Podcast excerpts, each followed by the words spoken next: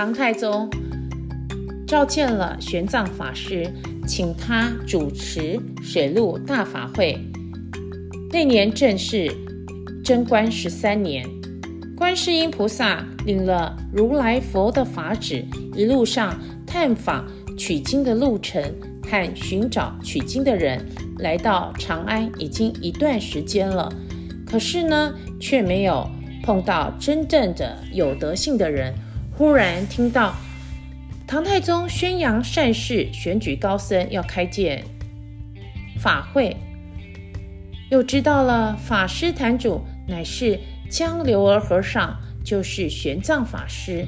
于是呢，菩萨十分欢喜，就把如来佛赐给他的三件宝贝——袈裟、九环锡杖，还有三个紧箍咒。里面的袈裟和席杖拿出来，跟着他的徒弟两个人变化成穿着破衣、赤脚光头的和尚，拿着到街上去卖袈裟和席杖。正在叫卖的时候呢，有个和尚呢就上前问道说：“哎，你这和尚，你的袈裟要卖多少钱啊？”菩萨说：“袈裟五千两，席杖两千两。”那和尚就笑着说：“你这两个傻和尚是疯子还是傻子？就这两件东西要卖七千两银子，难道穿上可以长生不老吗？就可以成仙成佛吗？就算是这样，也值不了这么多呀！我看你是卖不出去了。”那菩萨也不理他，跟着木叉继续拿着袈裟和席杖往前走，正好碰到宰相萧雨。下朝回家，宰相萧宇看到了，就让他手下的人去问这袈裟要卖多少钱。菩萨说：“袈裟五千两，席杖两千两。”宰相萧宇说：“这有什么好处，值得这么多钱呢？”菩萨说：“袈裟有好的地方，也有不好的地方，有要钱的地方，也有不用钱的地方。”宰相萧宇说：“什么叫好的地方？什么叫不好的地方？”菩萨说：“穿了我这袈裟呢，就不会遭遇到恶毒的灾难，也不会遇到虎狼。但是呢，如果是贪心不守戒的和尚，穿了我这和尚呢，就承受不起，这就是不好的地方。”宰相萧雨又问说：“那什么是要钱？什么是不要钱呢？”菩萨说：“如果不遵守佛法，不尊敬。”佛法僧要强买我这袈裟席杖，那我一定要收七千两了，这就是要钱。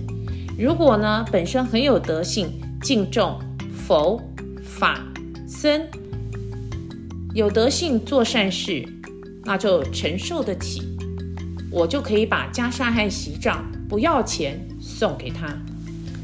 宰相萧宇听了，心里很高兴，知道。这不是个普通人，是个好人。于是呢，就下马跟他见礼，说：“长老，我是现在的宰相萧宇。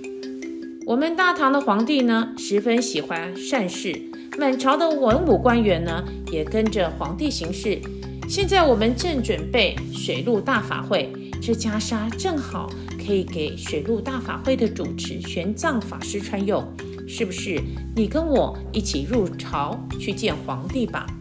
于是菩萨就跟着宰相萧宇进到皇宫里面，见了唐太宗。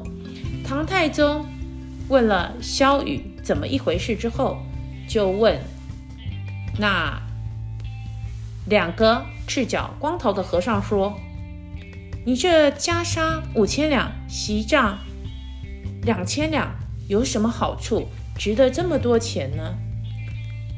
菩萨就说：“这袈裟一穿以后，如果是有德性的人的话，可以免除灾难；席杖也是一样。”唐王听了十分欢喜，就说：“呈上来看一看。”一看，果然是好东西。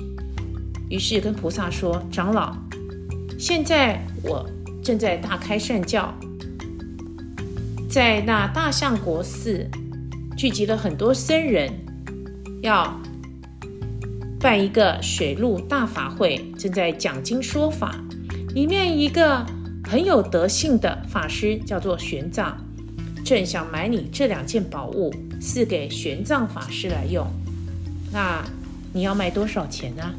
菩萨听了，跟木叉两人合掌，启奏皇帝说：“既然是这么有德性的高僧，那我情愿送给他，不要钱了。”说了，留下这两件宝物就走了。唐王于是拦不住这两人，就让他的官员们宣玄奘进皇宫，把这两件宝物袈裟和九环锡杖赐给玄奘法师。玄奘法师穿了袈裟，拿了宝杖，又得了皇帝赐的两对仪从。出了宫殿门，去到那寺里，在法座上讲经说法。来了两个赤脚光头和尚，听了他说法，就说：“你这和尚讲的只不过是小乘佛法，没有办法超生度死。我。”有大乘佛法三藏，能够超生度人苦难。正在说的时候，有寻香堂的官员听到了，赶快去回禀唐太宗说：法师正在讲经说法、谈论妙法的时候，被两个赤脚光头的和尚拉下来胡乱说话。唐太宗听了，就到大相国寺来。进来看到那两个和尚，那两个和尚呢，看到太宗，他也不起来，也不拜，直接问说：“陛下，你找我什么事啊？”唐太宗一看，你不就是前两天送袈裟的和尚吗？菩萨说：“对呀。”唐太宗就问：“你既然来这边听佛法，你吃些斋饭。”听听佛法就好了，为什么拉下法师乱讲，扰乱经堂呢？菩萨说：“你这法师讲的是小乘佛法，我有大乘佛法三藏，可以超生度死啊！”太宗一听就很高兴地问说：“那你那大乘佛法在什么地方啊？”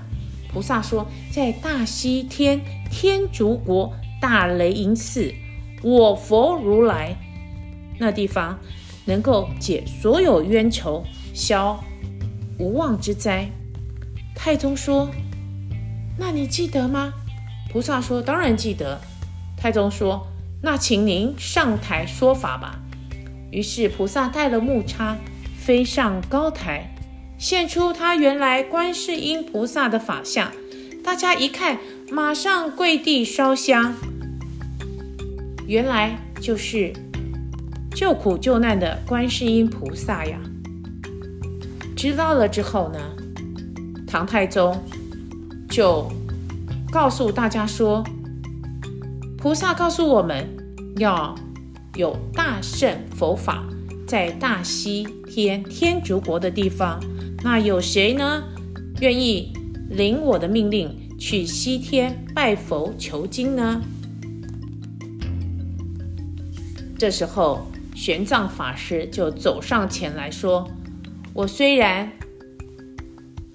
不很有把握，但是呢，我愿意尽我一己之力去西天求取真经。”唐王看了非常高兴，扶起玄奘法师说：“好，那么我就赐你圣旨。”让你到西天取经吧。